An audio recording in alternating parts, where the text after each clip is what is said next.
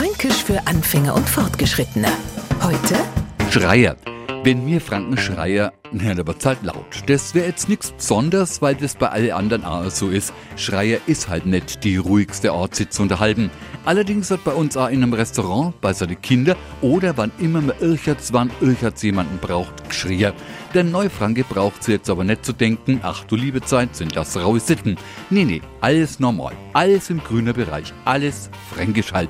Weil hast du über ein fränkisches Kind, Jetzt habe da schon fünfmal geschrien, hockst du auf deine Ohren. Oder hast du in einem Lokal, Horch, schrei mal der Bedienung, wir wollen zahlen. No ist es zwar nicht gerade die höflichste, aber halt typisch fränkische Art, nach jemandem zu rufen. Fränkisch für Anfänger und Fortgeschrittene. Morgen früh eine neue Folge.